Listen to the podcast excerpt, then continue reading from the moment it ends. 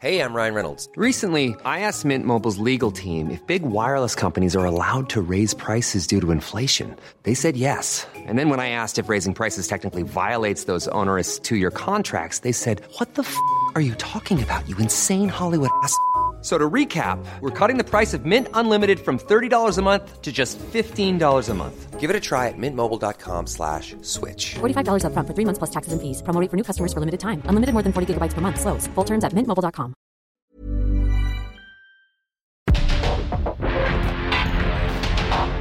Porque el mundo actual no se entendería sin la economía, las finanzas y los negocios. Acompaña a Mario Maldonado, el columnista de negocios más joven y objetivo del periodismo financiero en su programa. Bitácora de negocios.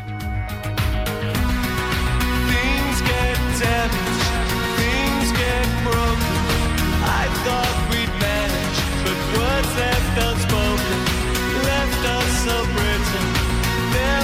so little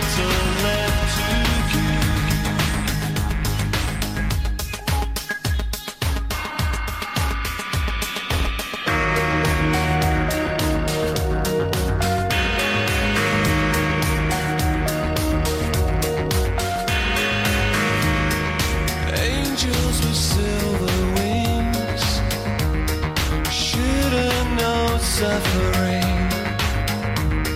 I wish I could take the pain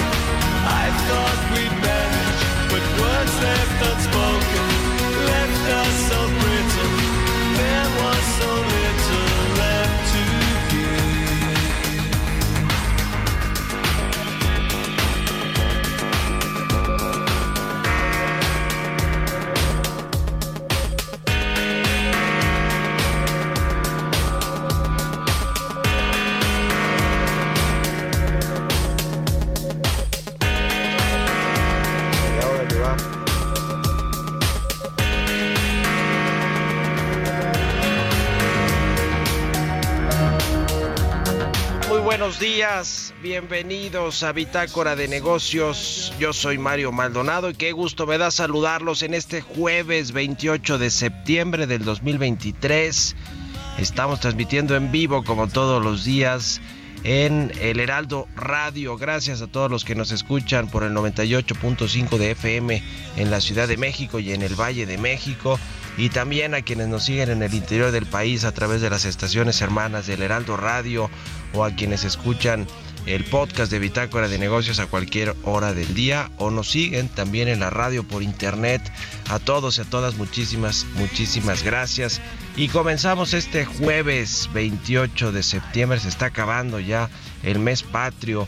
Estamos casi por iniciar, iniciar el mes de octubre.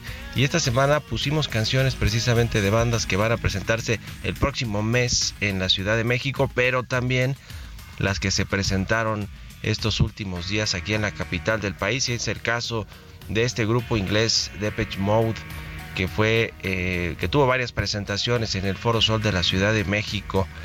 Y bueno pues por eso estamos escuchando a esta banda inglesa que eh, generó pues mucha fiebre musical en México después de tanto tiempo de no haber regresado al país. Esta canción que escuchamos de fondo se llama Precious, es de Depeche Mode y es eh, le da nombre al cuadragésimo primer disco y sencillo del grupo inglés, de este grupo inglés de música electrónica y de rock, Depeche Mode, y el primero de su álbum Playing, eh, Playing the Angel del 2005, así que la vamos a estar escuchando aquí en Bitácora de Negocios este jueves y le entramos ahora sí a los temas, le entramos a la información, vamos a hablar con Roberto Aguilar, bolsas retoman caída ante preocupación del precio del petróleo desaceleración económica y altas tasas. Sindicato Automotriz amenaza con ampliar nuevamente huelga este viernes si no hay avances concretos y el desabasto. Importaciones de combustible siguen creciendo ante acotado avance de capacidad de refinación de petróleos mexicanos. Vamos a entrarle a esos temas con Roberto Aguilar. Vamos a platicar con Gerardo Flores como todos los jueves. Vamos a hablar precisamente de la producción petrolera que acumuló ya nueve meses en números rojos durante agosto. Al cierre de agosto ya lleva nueve meses en números rojos y cada vez petróleos mexicanos con más deuda, con más problemas para pagar a proveedores, con eh, una producción que nunca llegó al nivel eh, objetivo que tenía el gobierno del presidente el observador cuando tomó la empresa. Y bueno, pues la petrolera más endeudada del mundo con eh, vencimientos de corto plazo muy importantes, la Secretaría de Hacienda pues salvándola, salvando a la empresa petrolera y pues dándole cada vez más y más beneficios fiscales y recursos para petróleos mexicanos. Le vamos a entrar al tema con Gerardo Flores, vamos a hablar también con el ingeniero Jaime Gutiérrez, presidente de la Cámara Minera de México, sobre varios asuntos que tienen que ver con concesiones mineras, con esta ley minera que está pues impugnada eh, con varios amparos. Vamos a hablar también de la transición energética en el sector minero, los, eh, los informes de sostenibilidad, el futuro de la minería y vamos a platicar también pues de los principales actores en este sector, en esta industria clave para México. Y hablaremos también con Ricardo Cantú del Centro de Investigación Económica y Presupuestaria. Vamos eh, pues a entrar un poquito más a lo que fue la comparecencia esta semana en el Senado de la República de Rogelio Ramírez de la O. El endeudamiento histórico propuesto para el 2024 no tiene responsabilidad hacendaria. Está eh, discutiéndose este paquete económico en la Cámara de Diputados y pasará al Senado de la República, pero bueno, no se prevén demasiados ajustes, la verdad, a el presupuesto de egresos, a la, a la iniciativa de ley de ingresos y al marco macroeconómico, salvo algunos ajustes pequeños, porque se requiere, como hemos dicho siempre, la mayoría simple únicamente para poder pasar este presupuesto. Le vamos a entrar estos y otros temas hoy aquí en Bitácora de Negocios, así que quédense con nosotros en este jueves de aquí hasta las 7 de la mañana. Vámonos al resumen de las noticias más importantes para comenzar este día con Jesús Espinosa.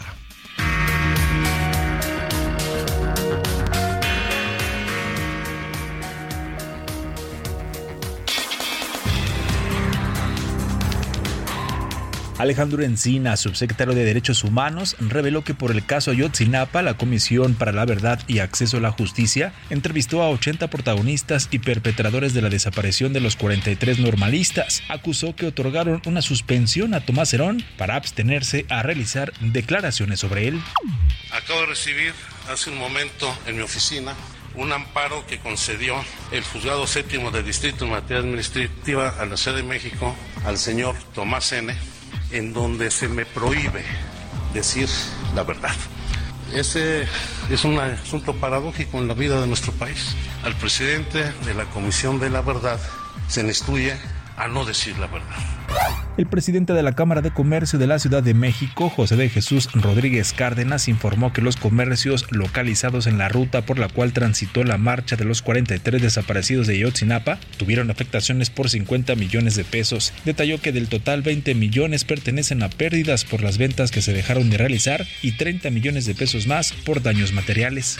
Debido al repunte en el flujo migratorio y el crecimiento de las solicitudes de asilo a México, el presidente Andrés Manuel López Obrador propuso una reunión con los cancilleres de los 10 países que más migrantes tienen cruzando por territorio nacional.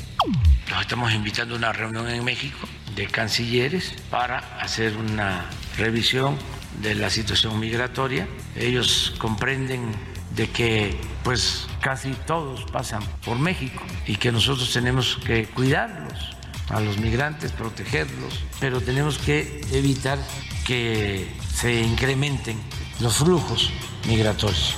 Para 2024 habría la posibilidad de que el aumento al salario mínimo alcance el 20%, a pesar de que el sector patronal pide que sea menor. Ricardo Barbosa, presidente de la Comisión Nacional Laboral de la Coparmex, señaló que los patrones del país proponen que el aumento sea de entre 11.5 y 12.5%.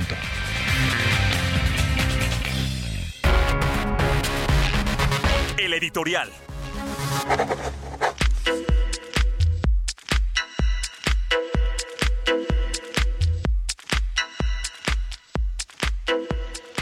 Bueno, pues el eh, tema político sigue al rojo vivo en lo que tiene que ver pues con los asuntos de las candidaturas presidenciales, el caso de Claudia Sheinbaum y Xochitl Galvez, pero también el de Marcelo Ebrard, si se va a ir o no a Movimiento Ciudadano para participar por esta vía en la boleta presidencial del próximo año, en las elecciones presidenciales del próximo año. Dante Delgado, el presidente o el líder moral y coordinador nacional de MC, no ha descartado por completo que puedan eh, impulsar a, Marcelo Ebrard, aunque no lo dice con todas sus letras, sobre todo porque el gobernador de Nuevo León, Samuel García, cada vez la tiene más difícil para que el gobierno de su estado, además de pues todos los problemas de inseguridad y eh, los eh, recientes hechos en Monterrey, Nuevo León, donde el parecer regresó la violencia con bloqueos, saqueos y manifestaciones públicas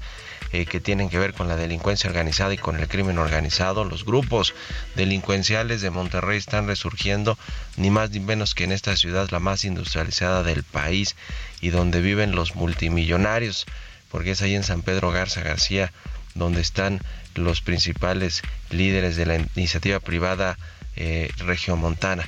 Bueno, pues eh, además de estos problemas, el gobernador Samuel García tiene problemas para pedir licencia y que se le otorguen para poder ir a competir por la presidencia de la República. En fin, veremos si Marcelo Obrador finalmente va o no a competir. En la Ciudad de México está rojo vivo lo que sucede con Omar García Harfuch, con Clara Brugada, con Hugo López Gatel, eh, quienes están pues compitiendo por la candidatura de Morena en la capital del país.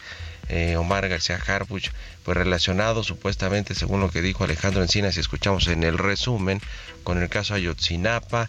Hay eh, fuego, amigos, sin lugar a dudas, dentro de Morena para evitar o intentar evitar que García Harfuch llegue a la candidatura y eventualmente se convierta en jefe de gobierno. No lo quieren las bases morenistas, como lo hemos dicho. Y a propósito de esto y de candidatos, esta semana eh, y de políticos, operadores, sin duda alguna activistas políticos. Estuvo esta semana en, en México el, el, expresidente español José María Aznar. Eh, tres días de intensa agenda en la Ciudad de México. Se reunió, lo trajo, por cierto, invitado el publirelacionista y exvocero presidencial Carlos Salomón y se reunió con Josefina Vázquez Mota, quien dice va a ser una de las voceras de Xochitl Galvez. También saludó al expresidente español, la candidata virtual del Frente Amplio por México, pero también fíjese interesante, se reunió con Alfonso Romo, quien todavía sigue siendo enlace del presidente López Obrador con la iniciativa privada, aunque ya no en un cargo formal, fue jefe de la oficina de la presidencia y otros empresarios como directivos del de, grupo de transportes ADO, el grupo financiero Banorte, en fin, interesante esta reunión por lo que representa, ¿no? José María Aznar en términos de la política global de la política española y del conocimiento que tiene sobre México y sobre la política mexicana. ¿Ustedes qué opinan? Escríbanme en Twitter, arroba Mario Mal y en la cuenta arroba Heraldo de México. Políticas públicas y macroeconómicas. Gerardo Flores ya está con nosotros como todos los jueves. Mi querido Gerardo, ¿cómo te va? Buenos días. Te escucho un poco lejos, pero... Mi querido Gerardo, ¿nos escuchas ahí? Buenos días. Ah, sí, ya, perfecto. Muy buenos días a todos. Bienvenido, como siempre, eh, aquí al programa Gerardo Flores. Vamos a platicar del tema de la producción petrolera. Yo hablaba hace unos momentos sobre, pues, el eh, gran problema que tiene Pemex operativo y financiero y la producción petrolera que nunca llegó a los niveles objetivo que se planteó el gobierno al inicio y bueno, pues ahora lleva nueve meses a la baja. Si vemos los datos hasta el mes de agosto, Gerardo. Sí, Mario, mira, pues en efecto, eh, de hecho, empezando por esta parte que tú señalas de la producción objetivo, eh, no, no hay que olvidar que en 2019 Pemex sacó un plan de negocios en el que fijaba metas de producción eh, bastante ambiciosas. De hecho, de, en, recuerdo perfecto y lo, lo recién lo chequé o revisé. Eh, ellos preveían que a partir de 2020 eh, la producción nacional de crudo o la producción de Pemex iba a crecer a un ritmo de 9.9% anual, ¿no? A partir de 2020 ese era su pronóstico. Y que para este año, por ejemplo, íbamos a cerrar la producción, el volumen de producción iba a ser de 2.528.000 barriles diarios. Eh, y bueno, pues estamos demasiado lejos de ese objetivo. Eh, eh, en los datos que Pemex publicó recientemente respecto a agosto de 2023, como también señalabas, pues indican que, que Pemex estaría produciendo, eh, hay varias formas que Pemex reporta, ¿no? Pero una de ellas es la que le llama producción con socios eh, y está en un millón seiscientos mil o un millón seiscientos dos mil barriles diarios eh, en promedio durante agosto. Pues una cifra que está por debajo de lo que, por ejemplo, se producía en junio, ¿no? Y eso lo que nos está indicando es que Pemex está batallando para eh, mantener sus niveles de producción eh, pues en función o en virtud, entre otras cosas, de, por ejemplo, del accidente que se que ocurrió en julio en la plataforma Nohoch, ¿no? Eh, este accidente donde desgraciadamente perdieron la vida tres personas eh, y pues Pemex se ve que está teniendo complicaciones para poder mantener un, un nivel de producción pues por lo menos cercano a lo que tenía en junio eh, no lo está logrando y pues eh, eso además en el agregado nos está indicando que, que en realidad pues, en Pemex nunca se pudo lograr eh, todo eso que prometió el presidente eh, incluso el plan de negocios de Pemex el plan de negocios publicado en 2019 preveía que durante la, la primera mitad del sexenio en efecto Pemex iba a recibir apoyos del gobierno federal y que para que durante la segunda mitad del sexenio Pemex fuera quien aportara recursos importantes para el desarrollo nacional, ¿no? Y pues estamos viendo que, que eso, pues nada de eso se ha cumplido, ni los volúmenes de producción que traían en mente cuando inició el gobierno, ni esta parte, digamos, estructural que donde preveían que en la segunda mitad de esta administración Pemex fuera una palanca del desarrollo, ¿no? Este, pues todos los planes pareciera que pues, no, no no fueron serios o que no o que se hicieron con desconocimiento de lo que realmente es la empresa. Y yo sí te diría no tendría este empacho en, señalar que, que fueron cifras alegres en aquel momento no y hoy en día pues, lo que estamos viendo es que, que Pemex simplemente no puede con el paquete a pesar de toda la ayuda la ayuda cuantiosa que ha recibido del gobierno federal para poder enfrentar sus pasivos no pues sí, y también el, eh, la plataforma de producción petrolera presupuestada para el próximo año de 1.980.000 eh, barriles diarios, pues también se ve difícil de lograr, aunque es más o menos la que presupuestaron para este 2023, aunque van a exportar un poquito menos de petróleo, pero lo, cierto es que yo, y, y, lo he comentado varias veces, es que esa promesa del presidente López Obrador de que México iba a dejar de vender petróleo al exterior y toda la producción se iba a terminar refinando en México, pues era un sueño guajiro, la verdad, del presidente López Obrador, porque era un balazo en el pie para Pemex, que de por sí está muy mal operativa y financieramente, pero también para las finanzas públicas. Así que, pues ya veremos qué sucede eh, eh, en el próximo año y veremos si le ajustan algo a este marco macroeconómico en términos de, de petróleo, del precio de petróleo, de la exportación y de la plataforma de producción, los diputados. Ya veremos, mi querido Gerardo, y estamos en contacto como siempre. Un abrazo y buenos días. Muy buenos días, Mario. Un abrazo. Que estés muy bien. Es Gerardo Flores. Síganlo en Twitter, Gerardo Flores R6 con 21. Vamos a otra cosa. Economía y mercados.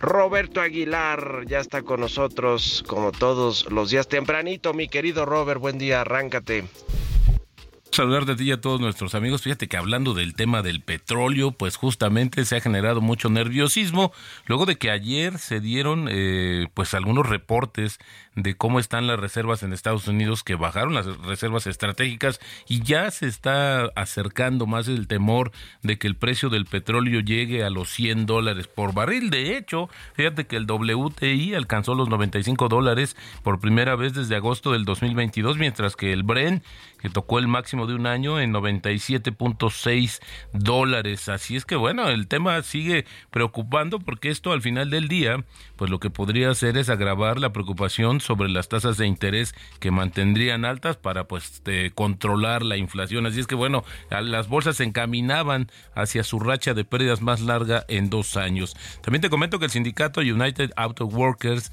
podría convocar la huelga en otras plantas de los tres grandes de Detroit, tan pronto como mañana, si no se producen avances significativos en las negociaciones laborales. Justamente la organización sindical no, no dio más detalles antes de un discurso por video que está previsto por el presidente del organismo de este sindicato a las 8, a las 8 de la mañana de hora de México el día de mañana. Y bueno, pues al final del día es que no ha habido tampoco una situación eh, positiva o avances desde el punto de vista del sindicato. Y si no hay nada, pues a las 12 del día de mañana, Mario, pues se va a ampliar de nueva cuenta la huelga automotriz en Estados Unidos. También otro de los temas importantes es que fíjate que justamente el presidente republicano en la Cámara de, Representantes rechazó un proyecto de ley de financiamiento provisional que está avanzando en el Senado, lo que acerca justamente a Estados Unidos a su cuarto cierre parcial de la administración en una década a falta de solo cuatro días para evitarlo. Así es que bueno, podría ser otro de los temas que también está preocupando. Una cuestión rapidísima es que Apple recibió justamente la orden para hacer frente a una demanda antimonopolio privada por los emisores de tarjetas de pago que lo acusan, Mario, eh, de frustrar la competencia por para su monedero móvil Apple Pay. Según la demanda, las conductas de Apple obligan a más de cuatro mil bancos y cooperativas de crédito que utilizan Apple Pay a pagar al menos mil millones de dólares por comisiones excesivas y perjudica a los consumidores al reducir el incentivo para hacer que justamente Apple Pay sea más seguro y fácil de usar. Interesante lo que está dándose a conocer justamente sobre esta compañía tecnológica. También te platico que la tasa de desempleo del mes de agosto se dio a conocer, la acaba de dar a conocer el INEGI, es de 2.7%. Así es que bueno, pues al final tenemos justamente que en la cifra no ajustada por estacionalidad, la tasa de desempleo fue de un 3% y el tipo de cambio amanece bravo, mi estimado Mario, 17.66 pero ayer ya asomó el 17.80, así el peso fortachón. Buenísimo, mi querido Robert, muchas gracias y nos vemos al ratito en la televisión. Gracias, Mario, muy buenos días. Roberto Aguilar, síganlo en Twitter, Roberto AH, son las 6 con 24, vámonos a la pausa, regresamos. En un momento continuamos con la información más relevante del mundo financiero en Bitácora de Negocios con Mario Maldonado. Regresamos.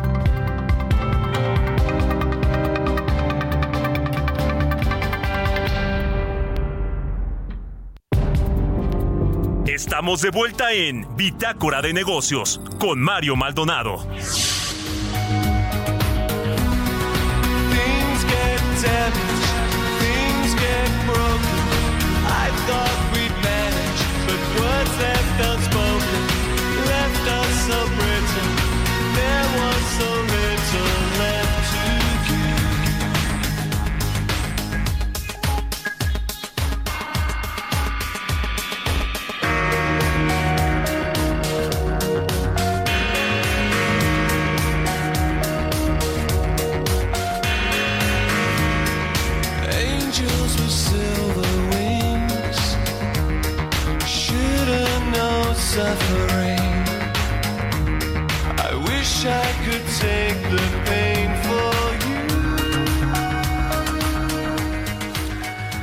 Ya estamos de regreso aquí en Bitácora de Negocios. Son las 6 de la mañana con 31 minutos, tiempo del centro de México. Y regresamos escuchando un poquito de música antes de, antes de entrarle a la información. En esta segunda mitad del programa estamos escuchando a Depeche Mode. Se llama Precious esta canción.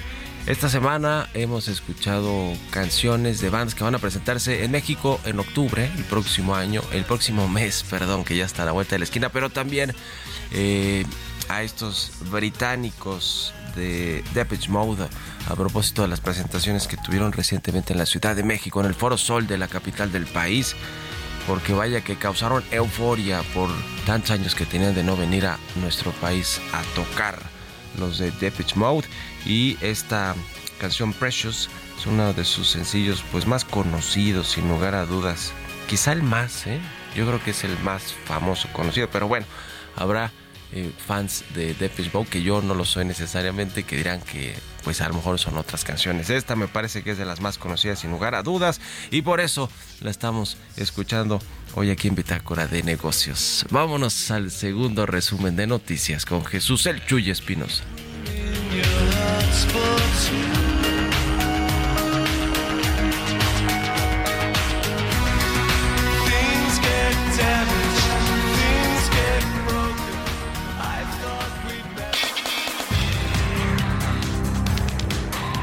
Las tensiones entre Estados Unidos y China están impulsando las perspectivas de un proyecto Introducing Wondersuite from Bluehost.com. Website creation is hard, but now with Bluehost, you can answer a few simple questions about your business and get a unique WordPress website or store right away. From there, you can customize your design, colors, and content. And Bluehost automatically helps you get found in search engines like Google and Bing. From step-by-step guidance to suggested plugins, Bluehost makes WordPress wonderful for everyone. Go to bluehost.com/wondersuite. de fundición de cobre en Empalme, Sonora, propuesto por la compañía minero-metalúrgica Sutter Cooper. De acuerdo con información de Bloomberg, la empresa está considerando una inversión de más de mil millones de dólares en una nueva fundidora de cobre al norte del país. La Comisión Nacional Bancaria y de Valores y el Banco de México se encuentran estudiando las recomendaciones emitidas por la Comisión Federal de Competencia Económica respecto al sistema de pagos con tarjeta. Ambas entidades tienen un plazo de 30 días contados a partir de que la COFESE emitió la resolución para manifestar sus consideraciones y presentar un informe de aceptación de las medidas o una justificación si deciden no hacerlo.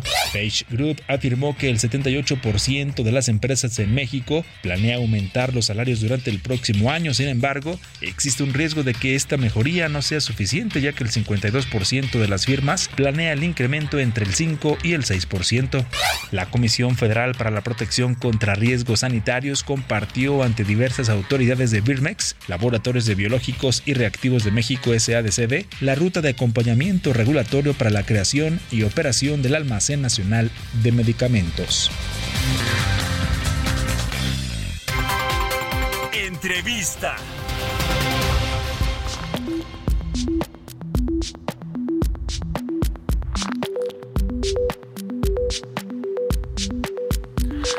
Y bien, ya le decía al inicio del programa, vamos a conversar con el ingeniero Jaime Gutiérrez, él es presidente de la Cámara Minera de México. ¿Cómo estás, Jaime? Buenos días.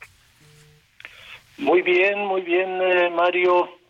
Este, buenos días. Gusto saludarte. Pues varios temas que queremos platicar contigo respecto de la industria, pero ¿qué te parece que eh, si empezamos con estos eh, este informe de sostenibilidad 2023 que presentaron eh, ayer eh, y que y que bueno pues se da a conocer allí varios esfuerzos de la industria por pues por eh, ser ser eh, eh, amigables con el medio ambiente que tan que tan importante es para todos los sectores e industrias del país cuéntanos por favor un poquito de lo que contiene este informe Sí, cómo no. Eh, en esta es nuestra cuarta entrega de un informe que presenta la Cámara Minera en relación a, sustentabilidad que implica no solamente medio ambiente, que implica el compromiso eh, eh, social con los trabajadores, que implica eh, bienestar en general social. este, nosotros nosotros insistimos en que en que es necesario todavía hacer un esfuerzo grande eh, en relación a poder cumplir con, eh, con un crecimiento sostenido de la minería que, que está en proceso. Eh, ¿Cuánto están invirtiendo las empresas en todos estos asuntos eh, de responsabilidad social, de, sostenibilidad y sustentabilidad? Eh, y, en qué se centran básicamente? Porque sabemos que utilizan mucha agua, por ejemplo, las mineras, ya sé, sé que se ha racionalizado y con la tecnología se ha mejorado todo eso, pero ¿qué, qué otras buenas prácticas tienen? Sí, cómo no. Eh, para empezar, eh, comentarte que, utilizamos mucha agua, pues eh, eso normalmente se ha exagerado. la realidad es que esto ha sido un mito. Nosotros recirculamos el agua en nuestros procesos. Nosotros más del 70% del agua la recirculamos o bien la tratamos y la volvemos a usar. Eh, eh, somos de los que menor en la industria que menor usan eh, agua. este precisamente por eso que nosotros estamos recirculándola no en cuestión de medio ambiente nosotros hemos invertido pues más de cinco mil millones de pesos en este 2022. El informe se presenta en el 2023, pero es de lo que nosotros hemos hecho en el en el en el 2022 y esto pues eh, se traduce en, eh, en, en muchas eh, cosas desde desde plantación de, de, árboles, de reforestación, somos eh, la organización que más árboles planta eh, tradicionalmente, eh, se traduce en capacitación que en forma continua nosotros estamos estamos teniendo. Este nosotros hemos invertido en en el aspecto social más en este 2022 más de dos mil millones de pesos. Eh, esto aunado a, a los 12 mil millones de pesos que nosotros del fondo minero que nosotros seguimos pagando y que pues eh, bueno desafortunadamente eh, dejó de invertirse en las comunidades mineras como era su su origen inicial. Entonces, eh, nosotros independientemente de que no se estén aplicando eh, esto, estas cantidades, pues tenemos compromiso con nuestras comunidades y seguimos invirtiendo en lo que es necesario, caminos, eh, escuelas, energía eléctrica, etcétera. Otro de los asuntos importantes que tienen que ver con el sector minero, toda vez que en esta reforma que se hizo al sector, a la ley minera, pues eh, se cambió mucho de la explotación que tiene que ver con otros eh, productos o minerales como el litio, que de hecho está nacionalizado, eso es lo que eh, incluye esta, este proyecto de litio de Sonora y la ley que, que, se reformó recientemente, pero en medio de todo este asunto está pues en vilo qué va a suceder con concesiones que tiene por ejemplo una expresa de, de origen chino, de capital chino, que según lo que se ha sabido, la Secretaría de Economía le notificó en, en agosto la cancelación de nueve concesiones eh, porque no cumplió supuestamente con inversión mínima que tenía que hacer de 2017 a 2021. ¿Qué ha pasado con este asunto? Ustedes han dicho que no creen que sea viable que se cancelen las concesiones, pero bueno, con el gobierno del presidente López Obrador no se puede dar nada por sentado. ¿Qué ha sucedido con este tema, Jaime? Sí, yo quisiera mencionar aquí que eh, eh, definitivamente nosotros estamos a la expectativa de que va a suceder, suceder con las modificaciones a la ley. No es una ley nueva, es una ley antigua modificada. Nosotros hemos propuesto hace más de dos meses cómo se reglamentaría esta, esta modificaciones a la ley. Estamos a la espera que la Secretaría de Economía nos llame para poder eh, discutir qué es lo que menos afectaría a la minería de acuerdo a estas modificaciones a la ley. En relación al litio, bueno, el litio pues eh, lo hemos magnificado eh, demasiado. ¿Por qué? Porque no tenemos comprobado que exista litio en el país, al menos eh, de la calidad que se requeriría y en la cantidad, en el tamaño de los proyectos. Existe en el servicio geológico un, un presupuesto de aproximadamente 30 y, eh, 32 millones de pesos. Eh, insuficiente totalmente para hacer una una exploración y cuantificación del litio. Lo que nosotros hemos mencionado que una empresa mexicana de capital eh, de origen de capital chino. Eh, eh, no podría ser afectada por este motivo de esa estatización, la nacionalización se cortó la llamada. Con Jaime Gutiérrez. Estamos platicando con el presidente de la Cámara Minera de México. Estaba hablando en particular sobre el asunto del litio, bueno, de la empresa china eh, eh, Lithium en Sonora que pues está el gobierno por cancelar nueve concesiones, están a la expectativa, nos decía, de lo que les diga la Secretaría de Economía, pero también de litio en general, de la posibilidad que tiene México de convertir este eh, eh, mineral en realmente pues en baterías, ¿no? Como lo hacen en Estados Unidos, en eh, el caso de Tesla y, en muchos otros eh, eh, componentes de productos, pero sobre todo eso, ese asunto de las baterías y el litio. Y el litio ya te recuperamos, Jaime. estabas poniendo de contexto un poco lo que sucede con esta industria y te quería preguntar justo en, con eso que, que, continuando con lo que nos decías, ¿por qué otras industrias, otros países más bien, sí han logrado detonar esta industria del litio? Por ejemplo, el caso de Chile, ¿no? Me parece de Argentina y de algunos otros, Sudáfrica, en fin, algunos otros países mineros. Sí, eh, eh, mira, lo que yo quería eh, comentar y estaba terminando esa parte de la pregunta, no, la ley la, no es retroactiva y lo hemos platicado con las autoridades bastante. Por ese motivo no es posible cancelar concesiones porque la ley no es retroactiva. Ahora bien, es importante, si existe algún otro motivo que, que de incumplimiento por parte de alguna empresa en relación a sus concesiones, bueno, esa ya será otra cosa y en ese caso pudiera iniciarse un proceso de cancelación de la concesión, pero es otra cosa muy diferente, no, no relativo a, la estatización de, litio, ¿verdad?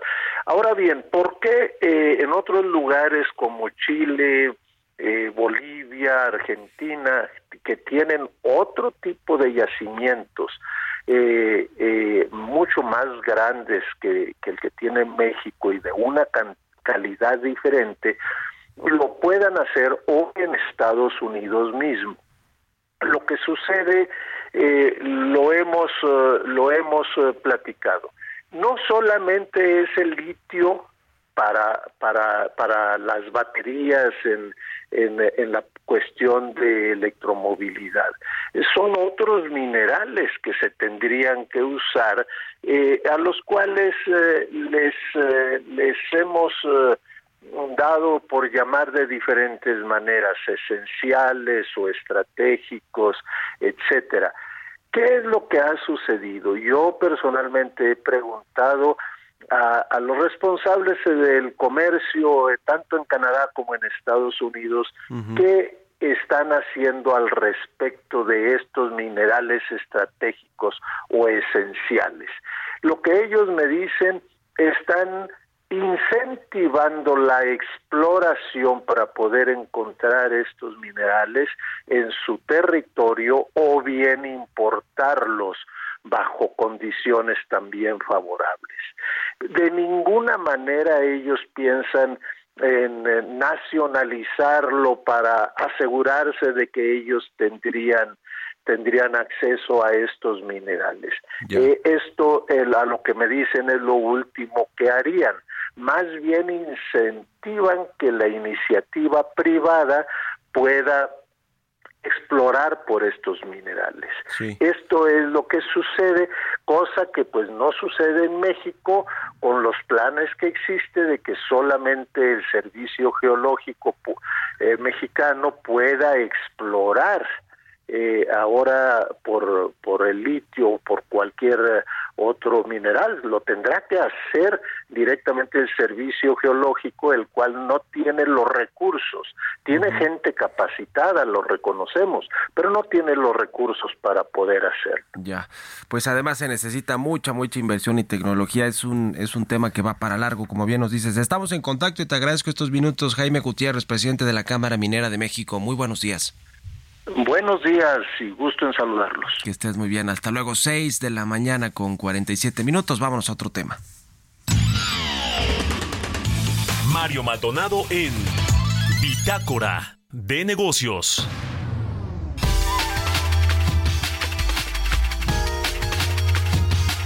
Bueno, pues eh, este, esta polémica con respecto al endeudamiento público del próximo año por el eh, paquete económico que está en, la Cámara de Diputados y pasará al Senado.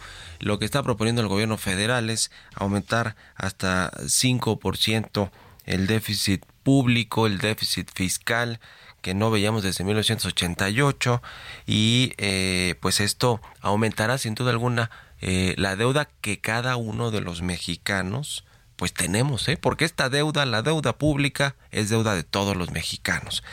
Hay una deuda per cápita y, un eh, estudio interesante del Centro de Investigación Económica y Presupuestaria dice que la deuda por persona pasaría de 118.780 pesos en 2023 a 126.818 pesos en 2024. Eso es lo que debemos cada mexicano, ¿eh? Eh, en términos de los bonos que están colocados en los mercados locales y globales. Es interesante conocer este dato porque así como, como cada uno tiene eh, parte representativa de toda la economía con el PIB per cápita, pues también de la deuda. Vamos a hablar con Ricardo Cantú, investigador en ingresos y deuda del CIEP. ¿Cómo está Ricardo? Buenos días. Hola Mario, buenos días, qué gusto nuevamente hablar contigo y con todo tu auditorio. Igualmente, pues esta deuda la pagamos todos vía impuestos y, y, otras cosas, ¿no? Esta deuda per cápita. Cuéntanos un poquito del análisis que hicieron. Es correcto, Mario. Fíjate que nosotros también este, tenemos esta idea de que la deuda pública pues es de todas y de todos y no es algo simplemente que, que se mantenga ahí como en, en el aire, sino es algo que eventualmente vamos a tener que enfrentar eh, todas y todos con nuestros impuestos o con una reducción del gasto. Déjame empezar un poquito con, este análisis porque nosotros consideramos también que la deuda pública es el resultado de otras dos políticas públicas. Es decir, no es una política en sí misma, sino es como el, efecto que tiene dos otras políticas. El efecto ya sea de recaudar por debajo de nuestras necesidades o gastar por encima de nuestras capacidades. Si estamos gastando de más o, o recabando de menos, pues el, el, factor de ajuste pues es la deuda, ¿no? El endeudamiento, tener que balancear esto. Pero esta deuda no, no se puede utilizar simplemente como, o sea, no, no deberíamos utilizarlo como un mecanismo constante, y no lo digo yo, sino lo dice la Ley Federal de Presupuesto y Responsabilidad Hacendaria, que en su artículo 17 dice muchas cosas, pero entre esas cosas que dice, dice tres cosas muy importantes. Primero que nada, dice que tenemos que respetar nuestros metas anuales de, endeudamiento. Eso del endeudamiento me refiero al flujo que año con año estamos nosotros este, adquiriendo eh, para satisfacer el desbalance que hay entre la ley federal de presupuesto, eh, la ley de ingreso de la Federación y el proyecto de ingreso de la Federación. Dice que hay que mantener las metas anuales, que hay que, hay que estos estos eh, políticas deben de contribuir a las metas anuales. ¿Cuál fue la meta anual que teníamos para el 2024. O sea, estamos hablando ya para el próximo año. Pues para la venta, eh, hace un año teníamos que la meta debería ser de estos requerimientos, debería ser del 2.7% del PIB. Pero resulta ser que no estamos cumpliendo con esa meta porque este año no solamente estamos estamos duplicando este endeudamiento, estamos de 2.7, estamos pasando a 5.4. Es un, un, un, un endeudamiento histórico que no habíamos, no habíamos no habíamos visto ni siquiera en tiempos de pandemia, ¿no?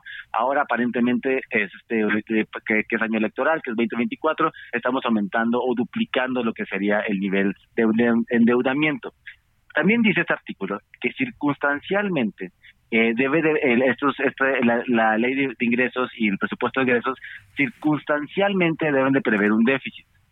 Lo que hemos visto es que desde el 2009, o sea, llevamos ya como tres administraciones en donde constantemente, no circunstancialmente, sino constantemente estamos requiriendo un déficit presupuestario, ya, ya sea porque, otra vez repito, porque estamos recaudando menos, tenemos un, problema muy serio de los ingresos petroleros, eh, también tenemos un problema muy serio con el IVA, estamos recaudando mucho menos de lo que esperábamos y estamos teniendo por el otro lado incrementos en el gasto en pensiones, que estamos llegando a casi a los 2 billones de pesos, y en el costo financiero de la, de, de, de la deuda. O sea, la deuda en sí, además, tiene un costo. No solamente es, no vamos a endeudar este déficit porque no vamos a endeudar, sino además eso tiene un costo, este, pues la tasa de interés, comis comisiones y otros gastos. ¿Cuánto representa también estos costos financieros? Pues bueno, estamos, este, el costo financiero representa más que todo lo que gastamos en educación, en todos los niveles, en todo el país. Entonces ya imagínense el costo de oportunidad que tiene este, este, esta, este, mantener este saldo, que pareciera ser no tan alto, pero ahí donde también tenemos este, hay que tener cuidado con los indicadores. Los indicadores como porcentaje del PIB, este indicador de la deuda como porcentaje del PIB, estaríamos para el, para el 2024, estaríamos en un 48.8%, por debajo del 50%. Pero lo que nosotros eh, nos preocupa no es tanto el nivel, sino cuánto nos cuesta tener este nivel. Pero bueno, y entonces este, el costo financiero supera sí, todo el gasto en que, educación. Que se va a tener que pagar, por, por cierto, además más intereses eh, o se va a contratar más bien esa deuda más cara por las tasas de interés que van a seguir siendo altas el próximo año, ¿no? Estos casi 2 billones o 1.7 billones que van a pedirse de deuda, pues a tasas altas, ¿no? En un minutito, Cor Ricardo. Sí, correcto. Ya para terminar, o sea, obviamente este tipo de eh, las tasas están haciendo que para este 2023 el costo financiero subió un 30% y luego para el 2024 va a subir otro 10%. Ese tipo de crecimiento no lo hemos tenido ni en salud, ni en educación, ni en infraestructura y demás, y eso genera una presión en el espacio fiscal, porque si estamos requiriendo deuda y esa deuda acá eh, sale más cara, pues eso tiene que desplazar otros gastos si no tenemos una reforma fiscal que realmente nos, nos, nos, satisfaga con recursos permanentes y no volátiles como el petróleo para satisfacer todas las, todas las obligaciones de pensiones, educación, salud, infraestructura, etcétera, etcétera. Entonces estamos teniendo que un 2024 puede, podemos tener un espacio fiscal bastante reducido y los plazos para mantener este equilibrio fiscal simplemente se siguen aplazando, siguen aplazando uh -huh. y con el costo que todos y todos vamos a tener que pagar esta deuda tarde que temprano y con las, con las restricciones que tengamos este, uh -huh. en, en, los próximos años. Uh -huh. Y bueno, pues este presupuesto eh, del próximo año está orillando y este gasto público y la deuda y todo esto está orillando al nuevo gobierno acá una reforma fiscal inminente al inicio de la, de la próxima administración. Ya veremos qué sucede y estamos en contacto. Gracias Ricardo Cantú por estos minutos y muy buenos días. Mario, muchas gracias. Buenos días a ti y a todo tu auditorio. Que estés muy bien. Hasta luego. Bueno, prácticamente ya con esto nos despedimos. Muchas gracias por habernos acompañado este jueves aquí en Bitácora de Negocios. Se quedan en estas frecuencias de El Heraldo Radio con Sergio Sarmiento y Lupita Juárez. Nosotros nos vamos a la televisión, al canal 8 de la televisión abierta, las noticias de la mañana. Y nos escuchamos aquí mañana tempranito a las 6. Muy buenos días.